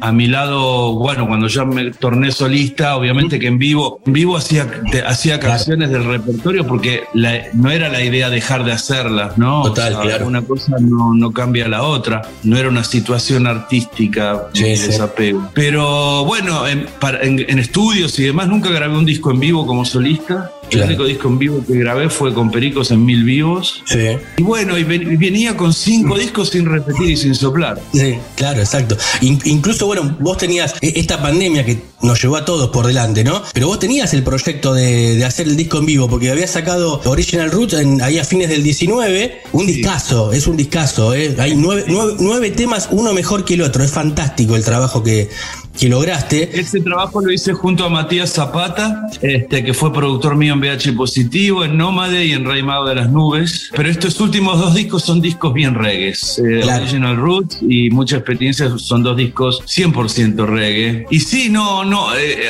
había muchas, antes de la pandemia yo volvía de la Florida, de una gira que tuve por allá y ya se volvía a salir, en, volví en marzo y ya en abril salía de vuelta para España, Venezuela, Colombia y otras ciudades de Estados Unidos. Y mm, ahí murió todo por, por, por, el virus y por la cuarentena y demás. y pensábamos que iba a durar poquito, ¿no? Nosotros, desde nuestro lugar de, de itinerantes, y que nuestro escritorio está en diferentes lugares, ¿no? Total. Y se nos complicó. Y bueno, quedó eso. Pero el disco en vivo lo voy a hacer. Está pautado para el mes de mayo 2022. Espectacular. Eh, en, calle, en calle Corrientes, ¿no? ¿Lo vas a hacer? Creo que sí. Sí, sí. Sí, sí. Es, es casi seguro que ahí, no me acuerdo ahora el teatro, sí, pero es ahí, en Calle Corrientes. Y ahí, bueno, ese, ese show en vivo se va a filmar claro, en DVD también. Creo que voy a, voy a estar saliendo con dos bandas diferentes, eh, porque va a ser un show bastante largo. Claro, no, bueno, si Dios quiere ya para esa época va a estar, eh, esperemos que esté todo bien. al menos se vacunado, a mí ya me dieron la Sputnik. ¿Ya tenés las dos? La moderna, la moderna que me la dieron hace una semana. Bien, es una tranquilidad. ¿Tuviste miedo alguna vez, en algún momento de esta pandemia? Bueno, sí, yo, yo no soy un, tipo de 20 años. Eh, cuando uno hacía lectura de lo que pasaba y veía que la gente entraba a un hospital y, moría. Sí. Entonces, más allá de las alertas periodísticas y la comunicación y la comunicación gubernamental, obviamente yo le prestaba más bola, le daba más bola a la comunicación gubernamental, ¿no? Claro, sí, total. Porque uno supone que te van a dar como fuera las pautas de salud y demás de, lo, de cómo te tenías que manejar. Tuve más aprensión por mis hijos, ¿viste? Porque eh, son adolescentes, uno preadolescente adolescente, la mayor vive afuera, pero vivía en Israel, entonces había otro tipo, vive en Israel, pero había otro de coherencia, ¿no? Por así decir. Y tenía más porque los veía a mis hijos que no podían tener contacto con sus amigos. Yo no pude, yo el año pasado, por un contacto cercano, pasé Navidad solo, mi cumpleaños que es el 26 de diciembre solo, Año Nuevo solo, porque bueno, contacto estrecho que al final nunca se declaró como COVID, pero yo no tuve, no lo tuve. Pero bueno, yo por resguardo. Sí, tuviste que quedarte solo, claro. Sí, estuve mucho tiempo solo, eh, mucho tiempo solo. Estuve prácticamente. ¿Cuánto llevamos de pandemia? Un año y seis meses. He estado un año y dos meses solo. O sea, yendo a hacer. No, yo no hice. Yo cuidé a mi público, no hice ninguna ninguna clandestina. Nada. Ni, lo eh, no me hice el piola, no. Total no, yo respeté a, los míos, a los ajenos y a mi público principalmente. Sí, sí, no, total. No, no, no quería jugar en esa liga. No, no, no me, va, no me iba. Pero sí, fueron muchos de soledad en el que muchas veces me preguntaban, che, bueno, compusiste algo. Y la verdad que no, porque este disco también lo grabé en así, en los momentos se grabó en yo en un mes, menos de un mes metí todas las voces. Sí. Ya se venía, la, la banda ya venía trabajando con el material, pero era todo barbijo, entro, cuando liberaron un poquito, así que podíamos juntarnos de más de dos o tres, como era yo solo el que grababa. Nada, había mucho cuidado en ese sentido. Yo creí, en cierta manera, que obviamente alguna, algunas personas, eh, eh, y creo que la gran mayoría, eh, esta experiencia les resultó de aprendizaje, pero después a veces veo tele y prendo la tele y digo, upa, a esta gente estuvo en otra galaxia y no aprendió nada. Me da un poco de, vergüenza ajena lo que está pasando y todo sentido. Sí, viste que eh, en estas cuestiones se ve lo mejor y lo peor de la gente, ¿no? Muchas veces. Claro, no, no hay grises, no hay grises. Sale la superficie por donde no tenés que nadar, está, más claro por donde sí tenés que nadar, ¿no? Espero que, que que esto mejore, y que mis colegas y quien te habla también podamos salir. Ahora, por ejemplo, tenía, tengo un concierto que todavía no está en México, en un festival que se llama Escarregue Sinfónico. Participo con, con Pipi de Escape, con Bill Brock de, Cultura Profética y demás, en un evento que es reggae y sinfónico, ¿no? Claro, sí, sí.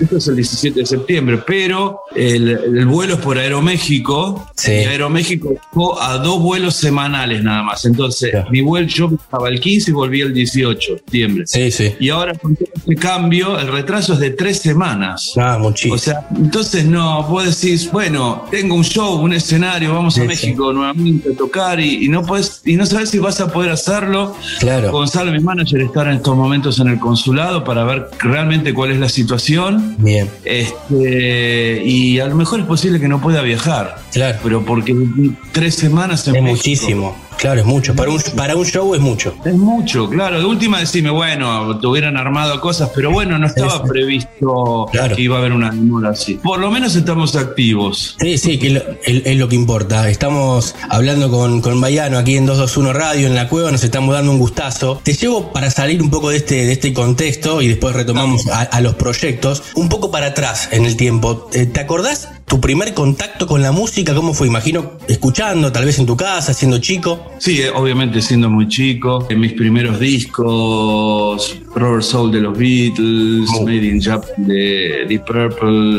eh, un día en las carreras de Queen, los del DJ Pato C, Donna Summer, eh, Genesis, Wayne Woodring, A Trick of Tale también de Genesis, Rolling Stones después. Sí, sí, toda esa época, claro.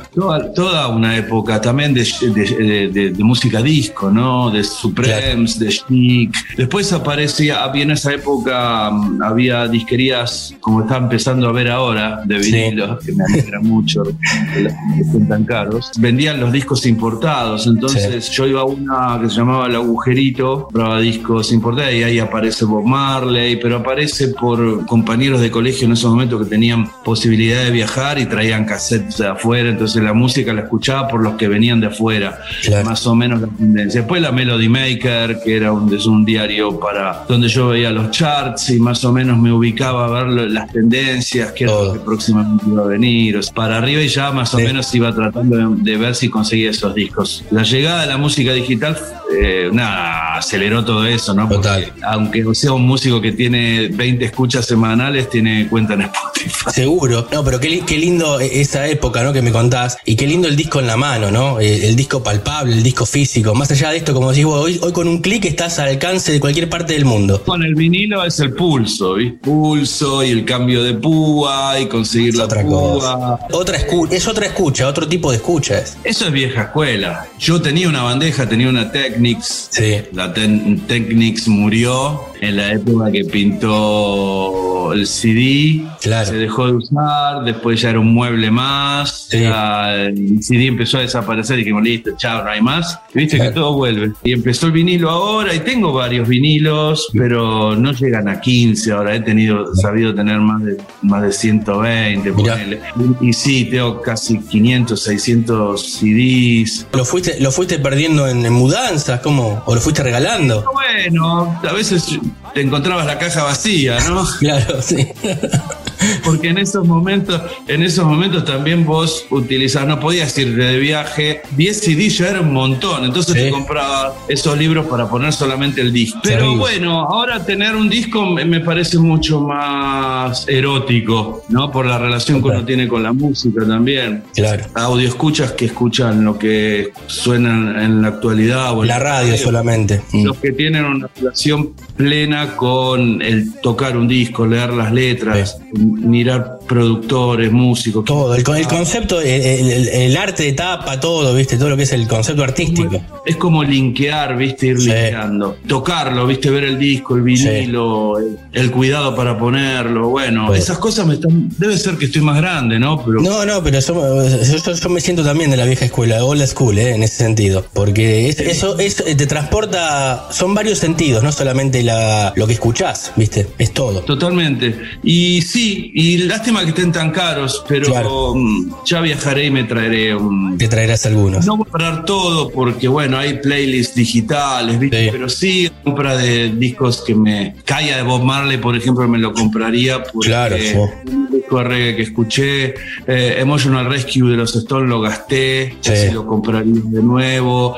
Eh, Made in Japan de Deep Purple lo compraría de nuevo porque fue los primeros discos. Claro. Eh, compraría Face Value de Phil Collins, porque fue la época que bailaba lentos, muchas canciones de ahí. claro. sí, claro. Y mm, nada, tendría que hacer un. Bueno, ACDC Back in Black lo compraría también, o For Those About the Rock, el To Rock de, de ACDC también. ACDC también. De vinilo que tuve. Nada, y se perdieron. Entonces tendría, haría una búsqueda así, ¿no? es, como, es, como volver a, tus inicios también de escucha, ¿no? Eh, volver a tenerlos otra vez. Eh, sí, Mm, sí, yo creo que tiene, uno empieza a, sentir, eh, cuando uno va creciendo también empieza a tener otro tipo de sentimientos, ¿no? Y, y, más explícitos con, esto, si te gustaba la música, con la música, ¿viste? Sí, sí, total. Este, y empezás a tener otro, otro interiorismo para con la música, ¿no? Entonces, nada, me está pasando eso también. Es como los juguetes, ¿viste? Sí, sí. Nos pasa, yo, yo tengo 41, imagínate, pero por mis hijas voy paso por una juguetería y, me quedo mirando increíble porque hay cosas que son fantásticas, ¿viste? Pero bueno, uno, ya está grande. El otro día morí, el otro día morí porque hay una cuenta que, ¿viste? Como los Funko. Claro, son fantásticos. Sí, la colección. Una cuenta de la Argentina que se llama Pork. Hicieron un muñequito mío y otro de vestido de lechero como óyelo, ¿viste? Sí, sí. creer. Estaba Rolo, Rolo de la Berizo.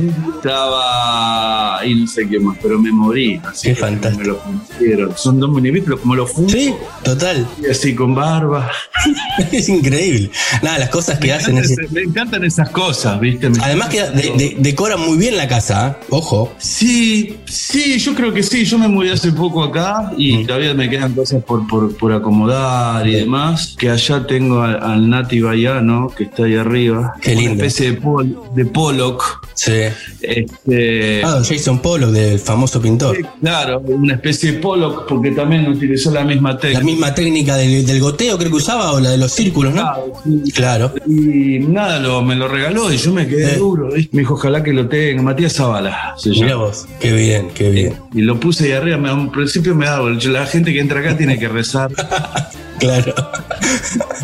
Tiene que saludar ahí al, cuadro. Tiene que darle un poco y nada, qué sé yo, lo pongo porque bueno, son cosas que me gustan y, me gusta el arte también y las cosas que, y si te incluyen más me gusta todavía y no por, vanidad ni no, por no, no, seguro. ni nada, es porque bueno, qué sé yo, hay cosas que uno podía dejarlas guardadas, ¿viste? Pero una vez me dijeron, ¿por qué guardar las cosas? ¿Por qué guardas tus logros? Vos tenés que, eso lo tenés que ver todos los días. Buena frase. Me quedó, viste, y dije, claro, ¿por qué voy a guardar todo? O sea, y no guardé nada. Tenés, ahí, ahí también tenés los discos, claro, los discos de, ¿no? de, oro, platino. Cuatro Martín Fierro. Los Martín Fierro, claro, tenés tres por la por televisión, por MP3, ¿no? Un tres por MP3, uno por la cortina de El nombre de tu vida. Esa, con Gardel ahí también de la del Ciro y nada, hay cositas y algunas me quedan. Gardel no tuve más, es como que. No tuve.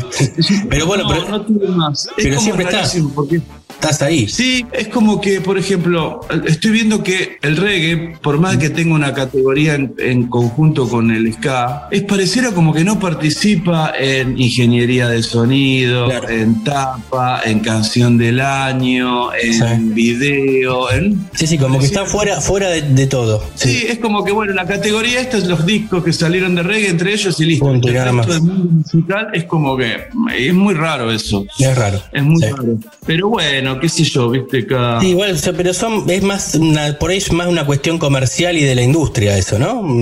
Que lo lleva. Para mí está mal, ¿no? Porque la música es todo. Sí, yo creo que igualmente en la música hay como monopolio y, los artistas que están dentro de ese monopolizador son los que generalmente están en, la primera línea, ¿no? O sea, en la superficie. Pero bueno, eso, eso a mí no me, no me incomoda. O sea, no es que mi vida está triste.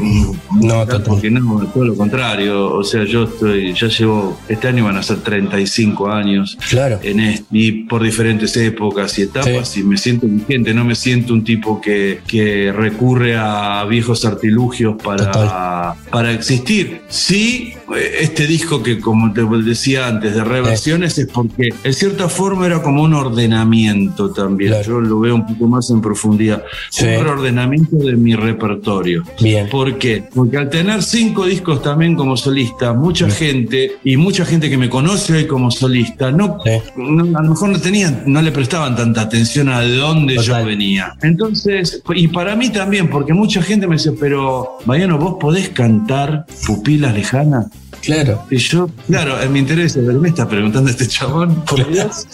claro. Este, eh, sí, claro. Ah, bueno, no, pensé que no, porque como lo tocaban los pericos. Sí, claro. Sí, como si, si estuviera prohibido, ¿no? Si, si es, no, pero aparte yo soy autor de esa canción. Claro, exacto. más allá, más allá de, toda la cuestión, el 95, 97, ponerle por ciento mm. de las canciones de películas soy autor yo. Claro. Obviamente una con, compartiendo con la parte autoral claro. con algunos de los chicos y los, chicos después en composición, en compositores otros. Sí, sí. Pero entonces dije, pará, vamos a hacer una cosa porque primero que no me gusta dar, las explicaciones se las doy a mis hijos.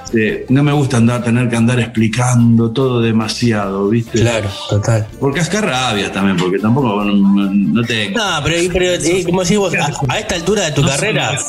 Claro, pero después de 35 años, tener que dar explicaciones, no. No, claro, no, pero tipo, bueno, pero no soy muy docente, que digamos, ¿viste? Mis hijos sí, pero tengo pocas pulgas para algunas cosas. Y entonces dije, para, voy hacer una cosa, este, esta intención, porque no, yo seguía así componiendo temas, temas de autor, seguía con eso. Y en un momento cuando apareció esta propuesta con esta sociedad juntos, así de empezar a chichonear con los guardianes, que empezaron yo empezar a colaborarles a ellos en diferentes tributos y demás, todo con, dentro del, de la burbuja reggae, eh, esto hizo que, bueno, dale. Y de hecho, mucho el repertorio se eligió acorde al género que manejan 100% ellos. No los quería meter en otras, otro tipo de canción. Eso los haré con otros músicos en su debido momento.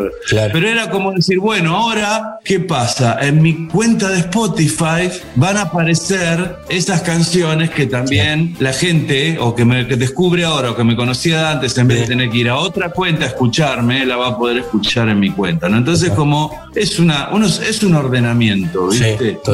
y lo hice con, muchísimo amor, ¿eh?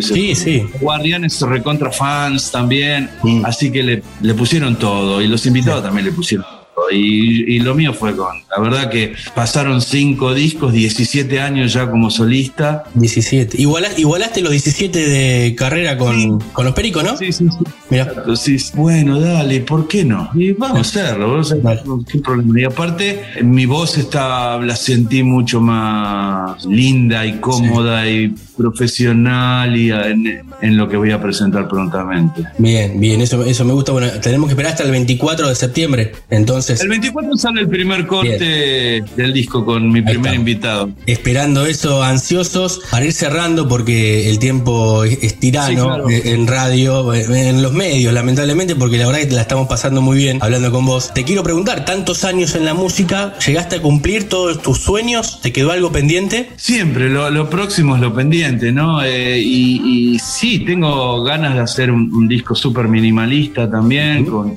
guitarra y piano nada más, eh, para otro tipo de público tal vez. Claro. Este, por otra oreja, los conciertos en vivo, eso, eso, e, eso es la vida, ¿no? Eh, el disco es el corazón, ¿viste? Lo vas pensando y vas articulando y, componiendo, pero la vida misma es este, esa cosa llevarla al aliento del público, estar con tu público y estar ahí. Que es lo que, es lo que se extraña hoy, lamentablemente, esperemos que, que rápidamente se pueda, se pueda regresar. Eh, se están haciendo cosas, pero como te dije al principio, ¿viste?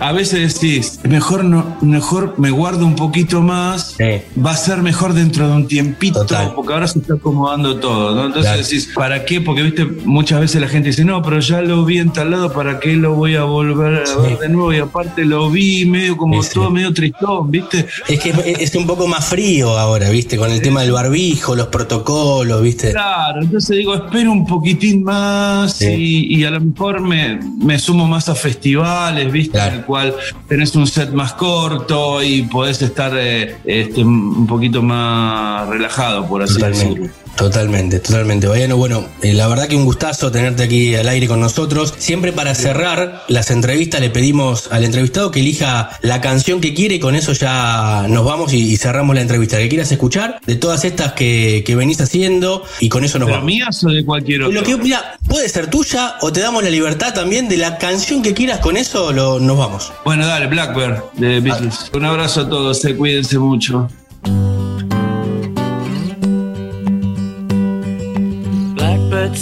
The dead of night. Take these broken wings and learn to fly. All your life, you were only waiting for this moment to arise.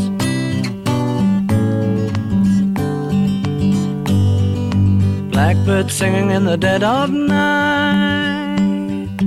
Take these sunken eyes and learn to see all your life. You were only waiting for this moment to be free. Blackbird fly. Blackbird fly into the light of a dark black night.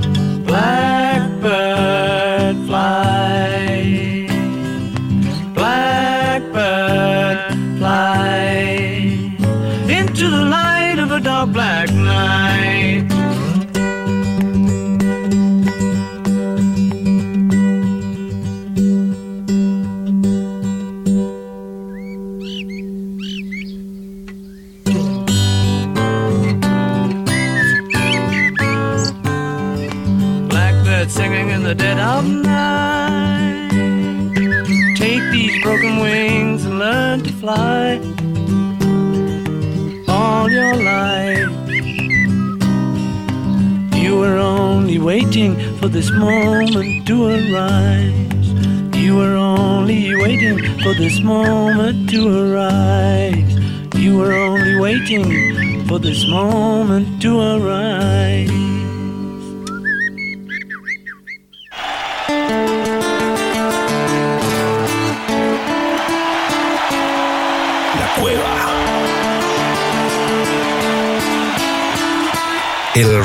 No ha sido vencido.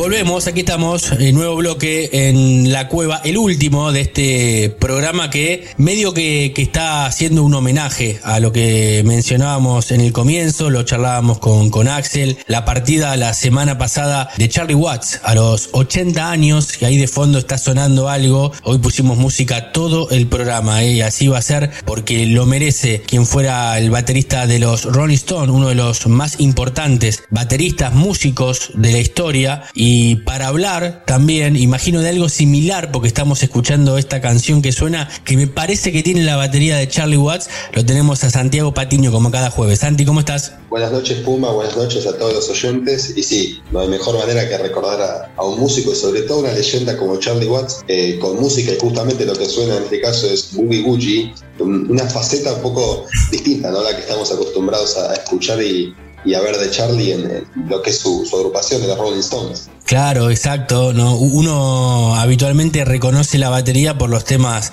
de los Stones, obviamente, pero Charlie Watts, y, lo charlábamos también con, con Axel, tiene una línea yacera de, en sus comienzos también, que la fue llevando durante toda su carrera, la fue transformando al rock. Entonces, temas como este que están sonando incluso con su banda en algún momento, tocó mucho de, jazz y de blues también, ¿no? Sí, sí, se crió, digamos, con, esa música. Nació justamente en 1941 y a partir de ahí lo, que él escuchaba era eh, justamente el jazz. Bueno, como decimos siempre, lo mamó desde, desde chiquito y fue, fue su, su crianza al punto de crear el, grupo Charlie Watts eh, Quintet, el claro. eh, From One Charlie, como le decían también, quien daba más ese lugar al, jazz. Y él mismo confesó que disfrutaba de pasar tiempo con, con los Rolling Stones, que tenía eh, buenísima relación con todos los integrantes, incluso con Brian Jones en su momento, con Bill Wyman, artistas que ya no están más en, la banda tanto por fallecimiento como por, por retirada, pero que sin duda se, se siente y se sentía, mejor dicho, eh, mucho más cómodo en ese ámbito del jazz, en ese ámbito de, de, poder tocar un estilo con el que con el que se crió y con el que realmente le gustaba. no por nada, cuando Charlie ingresa a los Rolling Stones, él ya tocaba por lo menos en dos bandas de jazz. Ahí claro. todo. Claro, exactamente. Él ingresa en el 63 en los Stones. No fue el primer baterista, sí fue el más importante de la banda. E, es increíble ¿no? que, estamos, que estemos hablando esto eh, a lo largo de, este programa. Eh, fue un golpe durísimo para la música en general, no solamente para el rock, ¿no? Eh, la, pérdida de, Charlie a los 80 años. uno siempre lo dice, ¿no? Y, y lo charlaba también con amigos no dice, no lo puedo creer. En realidad, bueno, eh, fue un hombre de 80 años con la vida que ha tenido, eh, la verdad que la, vivió bien. Pero si hubiera pensado de los cuatro, eh, uno hubiera apostado que era el último que se despedía, ¿no? Con la vida de los otros tan descontrolada y él siempre con la familia. Pero bueno, así es la vida y es lo que ha tocado. Sí, coincido plenamente. Cuesta creerlo, cuesta creer que digamos, que uno piensa que le tocaría más temprano a, Richard mismo, mm. a, Jagger, que en, diversas ocasiones han dicho, no sabemos cómo estamos vivos, la verdad. Todo lo que aspiramos, lo que nos mandamos y la vida que tuvimos, no sabemos cómo, cómo es que nos mantenemos en pie, pero bueno, obviamente que con médicos de primera y demás, ellos, la verdad, que tuvieron un poco más de suerte en ese sentido. A Charlie le tocó en este sentido con, con 80 años y bueno, es parte de de la vida y, del ciclo. Pero bueno, nos queda homenajearlo, recordarlo y en este caso con, curiosidades como el hecho de algo que no muchos saben. Por ejemplo, hemos hablado de Cerati en su momento con Soda, que él estudiaba eh, por el lado de publicidad con Z. Bueno, eh, en este caso también, él antes de dedicarse a la música, Charlie Watts se, encargaba de, estudiar lo que era diseño gráfico. No por nada dio algunas ideas de los primeros eh, discos y las primeras tapas de, los álbumes, luego de que haya llegado el famoso diseñador, haya dado lugar a la de las tapas que todos conocimos, pero inicialmente él se, se, perfilaba como, como diseñador gráfico más que como músico. Mirá vos, eh, esa faceta que no muchos la conocen, ¿no? Uno, uno piensa en los músicos y creen que toda la vida se dedicaban a la música, no. Mientras tanto tenían que también vivir o, buscar una alternativa porque la mayoría no sabe que la termina pegando después, ¿no? Entonces hay que, muchas veces hay que, estudiar y, además tener, tener la banda. Eh, en este caso, Charlie Watts, eh, diseñador gráfico, mira vos, ¿y llegó a recibirse? En realidad, si mal no recuerdo, y según dicen los, estudios acá, que algunas materias este, ayudaban, pero estaba. Pero avanzó bastante, avanzó. Sí, sí, es como, como hemos dicho en la película de Bohemian Rhapsody de Queen cuando hacen los chistes de a qué se dedicaba cada uno y en realidad muy pocos terminaron, muy pocos de los cuatro integrantes terminaron la carrera, pero bueno, se llamaban con, con el oficio, pero sí, era algo que, a Charlie Watts le gustaba porque en su vida y en su carrera incorporó un poco todos esos, conocimientos para luego meterse de lleno en, la música en realidad. Claro, no, fantástico, fantástica. Esta es una de las curiosidades. Me gusta recordarlo de esta manera, eh, encontrarle siempre la vuelta de tuerca a esta sección y salir un poco del eje, de lo común, de hablar de la historia, eh, de lo que todo el mundo ha hablado, de lo que hemos escuchado a lo largo de todos estos días, porque aparecido en cuanto medio la noticia, incluso no solamente de música, ¿no? En todos los medios mundiales, la noticia de Charlie Watt, pero encararlos de este lado desde las curiosidades, la verdad que nos gusta mucho mientras seguimos escuchando esta música yacera eh, de fondo y obviamente nos vamos a ir despidiendo en un rato con un temazo donde Charlie Watt sí, ahí le da con toda la batería, pero eh, en los Rolling Stones. ¿Qué otra curiosidad para hablar de Charlie? Bueno, relacionándolo un poco con que la verdadera pasión de Charlie Watts era eh, el jazz, él también siempre, siempre dijo que la movida rockstar no era la suya y que él no, no, no, tenía un estilo de vida que, le copara, digamos, como si era con Jagger, Richard, con bueno, Ronnie Wood o con Brian Jones en su momento. Eh, no por nada eh, Charlie Watts vestía, vestía todo el tiempo de traje. Sí. Ahí la realidad es que si había una entrega de premios, una ceremonia, los cuatro iban vestidos de traje, pero Charlie lo tenía como algo habitual. ¿no? A ah, obviamente que tenía 80 años, nosotros estamos acostumbrados a a ver a nuestros abuelos y que se levantan tempranito y se clavan la camisa. No van a ah, ningún lado. No, y abajo la camisa y abajo la musculosa. Eh, bien de acá, bien de acá, bien de acá, pero la elegancia de, Charlie era, era terrible. Eh, era arriba del escenario y abajo del escenario, ¿no? La elegancia, y además la vida ordenada que llevó, ¿no? Creo que fue el, único Stone que no fue arrestado, jamás. Para que se den una idea porque justamente, bueno, todos tuvieron sus problemas con el alcohol y las drogas. Él mismo dijo que en la década del 80 fue como un antes y un después, en el que, en el que él considera y reconoce que, hasta perdió la relación con su mujer, con quien estaba con ella desde que se unió a los, a los Rolling Stones. Sí. Imagínate la cantidad de tiempo que llevaban juntos, Terrible. que lo llevaron porque en definitiva siguieron juntos toda su vida. En ese momento fue un, un interino en el que él tocó un poco de, de, fondo, pero logró eh, salir a flote y ahí fue como, digamos, el más limpio de, de todos y no por nada después, bueno, se dedicó, eh, digamos, más allá de las giras con los Stones, su costado de jazz, a, criar caballos. Justamente se alejó de la ciudad, se fue a vivir al campo con su mujer y encontró una nueva pasión que era justamente eh, criar los, los caballos, algunos obviamente venderlos y, manejar todo lo que es ese comercio, pero, pero en muchos casos de como, uso propio y por, por su amor a, ese animal. Claro, claro, claro. Bueno, muchos de los, de los músicos necesitan alejarse un poco del ruido más eh, imagino los, Rolling Stones, ¿no? Que, han vivido de gira, han vivido eh, años de, grabaciones, de estar lejos de su familia. Bueno, Charlie, como decíamos, siempre viajaba con su mujer, siempre. Eh, imagino que en alguna gira también eh, con sus hijos cuando tal vez eh, eran un poco más grandes, pero es, increíble la imagen familiar que daba dentro de la banda más grande de la historia, ¿no? Podemos decir, porque uno puede compararla, y, ahí no me gusta entrar en la grieta, me parece una boludez, vamos a decirlo de esa manera. Te pueden gustar los Beatles y los Rolling Stones, obviamente los dos, no, no es ni uno ni otro, son estilos distintos, diferentes, pero la música es una. Incluso hemos visto las despedidas y los homenajes que le han hecho tanto Paul McCartney como Ringo Starr en, sus redes sociales para que se den cuenta que, la música es una sola, el rock es uno solo y, esa es la imagen que, está buena dar para afuera, ¿no? No, la grieta. La grieta también se, tiró abajo, esa teoría, cuando uno es consciente del, buen vínculo que tenían ambos músicos. Claro, muy amigos. Claro, muy amigo, muy amigo era Jagger de Lennon también, claro. Bueno, eh, han compartido Richard y y, Lennon una versión lucera y, rock and rollera de, de, Jeff Blues, de, los, de los Beatles. Si uno presta atención en el video de, All You Need Is Love de los Beatles, se lo ve a, Jagger ahí, digamos, sentado entre el público, mismo al revés cuando hicieron eh, su versión del Carnival de Sympathy for the Devil, los Stones, y a John Lennon con, con Yoko Ono como parte del público. Eh, fueron muy apegados, la verdad, y, decir que hubo un, vínculo, un, desvínculo, una pelea entre ellos, es, digamos, decir una mentira. Esto mentira, era todo para vender, los medios necesitaban también encontrar esa oposición, ¿no? Para, para diferenciar un poco. Pero lo de, lo de Charlie sí fue, fue un duro, un duro golpe. ¿Qué, qué otra curiosidad tenemos para, para hablar de Charlie Watts? Bueno, curiosidad barra anécdota, que lo estuvimos contando un poco en, las redes el pasado 24, justamente cuando, cuando falleció eh, Charlie. Eh, aquel episodio en el que en el que el mismo Charlie Watt, aunque nadie lo crea, le dio una bofetada, como le dicen. Sí, terrible.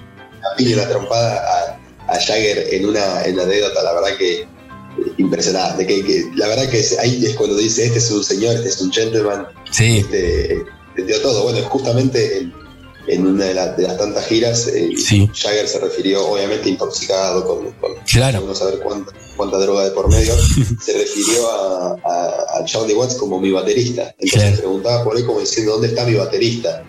bueno, claro, ¿qué, claro, ¿qué hizo Charlie Watts? Fue a su, fue a su habitación, se bañó, camisita, corbata, se empilchó para la ocasión, fue, le tocó la puerta a Jagger, abrió y le dijo, viste, hay piña. Pues dice, yo no soy tu baterista, a menos que, que vos seas mi cantante. Claro, terrible. Ahí, Terrible, gran historia, gran historia de, varias peleas. Bueno, esa, esa fue una de las que después se contó, ¿no? Pero han tenido muchísimas, sobre todo en esa década del 80, donde dudaban, eh, estaba la carrera solista de Jagger, eh, eh Richard también sacando sus discos, eh, si iban a seguir o no como banda. Bueno, finalmente, después de un impasse, de, un parate en grabaciones, por suerte para todos, ¿no? Volvieron, continuaron, pero es fantástica esa anécdota. Un tipo elegante hasta, pegar una, hasta para pegar una trompada, ¿viste? Sí, se fichó para la ocasión. Justo recién hablabas de de, la, carrera solista que tuvo cada músico en su momento. Y me das pie a comentar que, para cuando Charlie hace, hace poco, hace un mes en realidad, un poquito menos, había anunciado que se bajaba de esta gira que estaban armando los Stones. Era ahora para, ahora para septiembre. Para el 25 de septiembre, claro. exactamente. Sí, sí, sí, sí, va a ser un poquito, un poquito menos de un mes. Eh, justamente el, el, reemplazo que posiblemente se termine concretando eh, reemplazo obviamente a, nivel de puesto, no por la cuestión de la esencia, porque eso ya lo sabemos, pero la persona que, ocuparía el lugar de, Charlie justamente quien compartió la carrera solista de Richards, porque es nada más y nada menos que Steve Jordan, baterista de Expensive Winos, grupo, eh, repetimos, que, tuvo Richards en, esa década del 80, en donde dio diversos shows, y el grupo con el que vino primero Keith Richards a Argentina. Claro posteriormente, y por consecuente, podríamos decirlo también, fue como que Richard dio el, el avalle de buen visto en Argentina para que para que después los Stones vengan por primera vez al, país sudamericano. Claro, claro.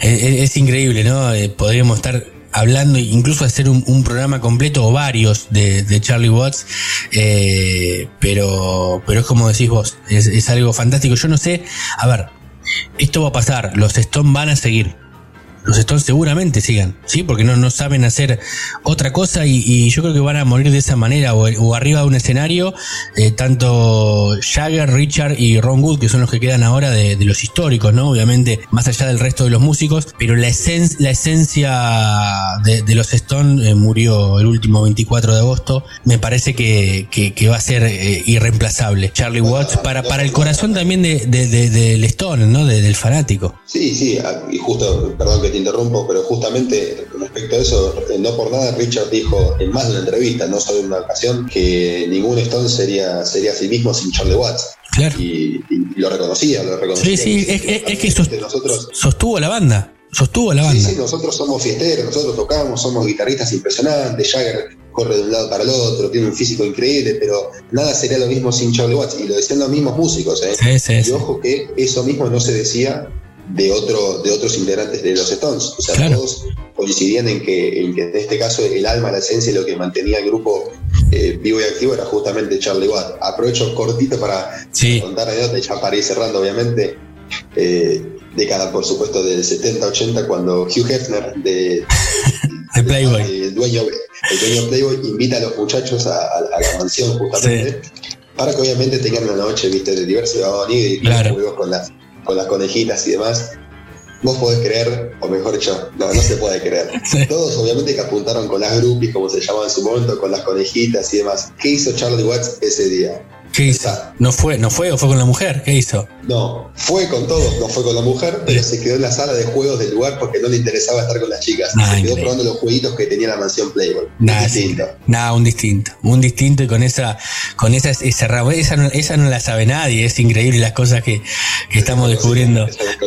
Era desconocida de, de, Charlie Watt. Bueno, Santi, fantástica esta, esta sección como siempre. Teníamos que hablar de, de Charlie Watts. Obviamente que ameritaba el tema. Eh, reiteramos, fue un duro golpe para, para la música, para el rock, pero qué mejor que recordarlo siempre con, con su música, ¿eh? con el legado, con lo que nos deja, con toda la influencia y los músicos que, que, han salido y que se han transformado gracias a él y los que van a seguir, porque esto es lo bueno de la música, ¿no? El registro está y muchos que aún no nacieron van a saber quién fue realmente Charlie Watts. Sin duda alguna. Bueno, lo despedimos entonces con, con música, como con Dale, sí. Polenta, versión increíble esta de All Down the Line de los Rolling y para siempre, y a mejor dicho, hasta siempre, Charlie Watts.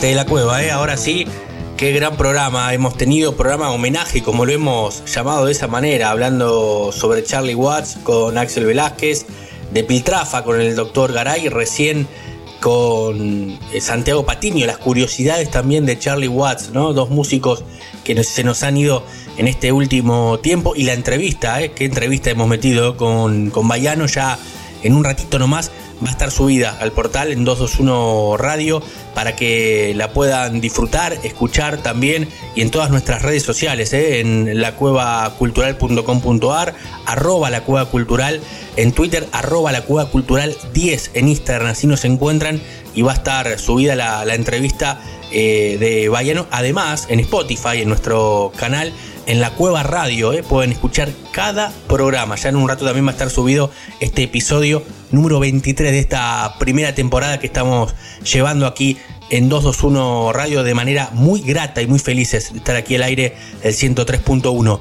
Como decíamos, gran programa del día de hoy. ¿eh? Nosotros nos tenemos que ir despidiendo hasta la próxima semana.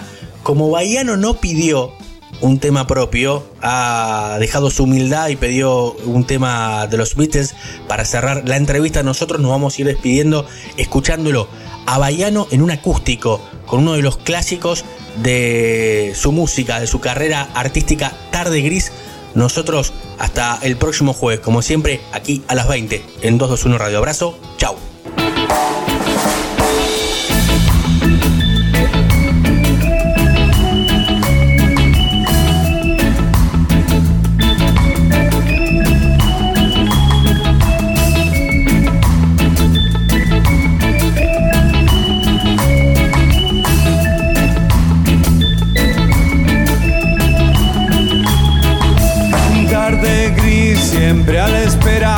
Todo cambia, todo rueda y nada parece brillar.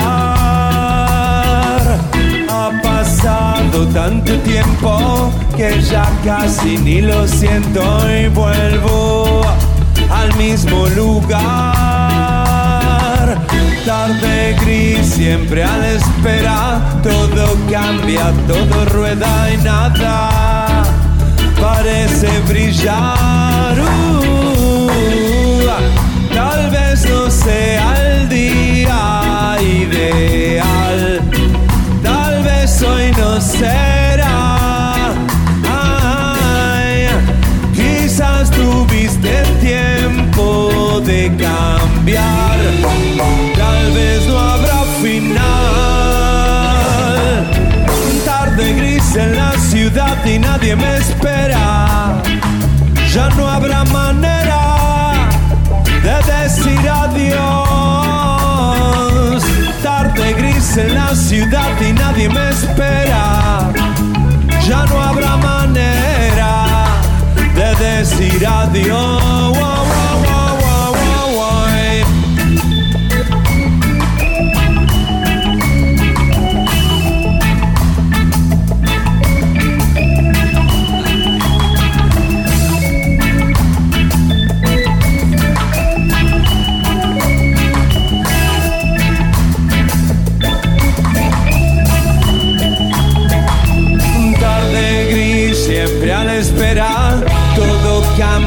Todo rueda y nada parece brillar. Ha pasado tanto tiempo que ya casi ni lo siento y vuelvo al mismo lugar. Tal vez no sea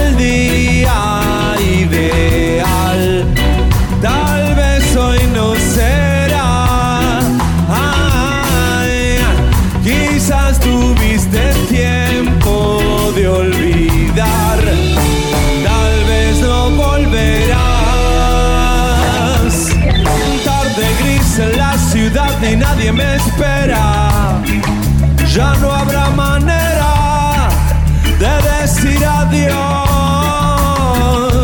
Tarde gris en la ciudad y nadie me espera, ya no habrá manera de decir adiós.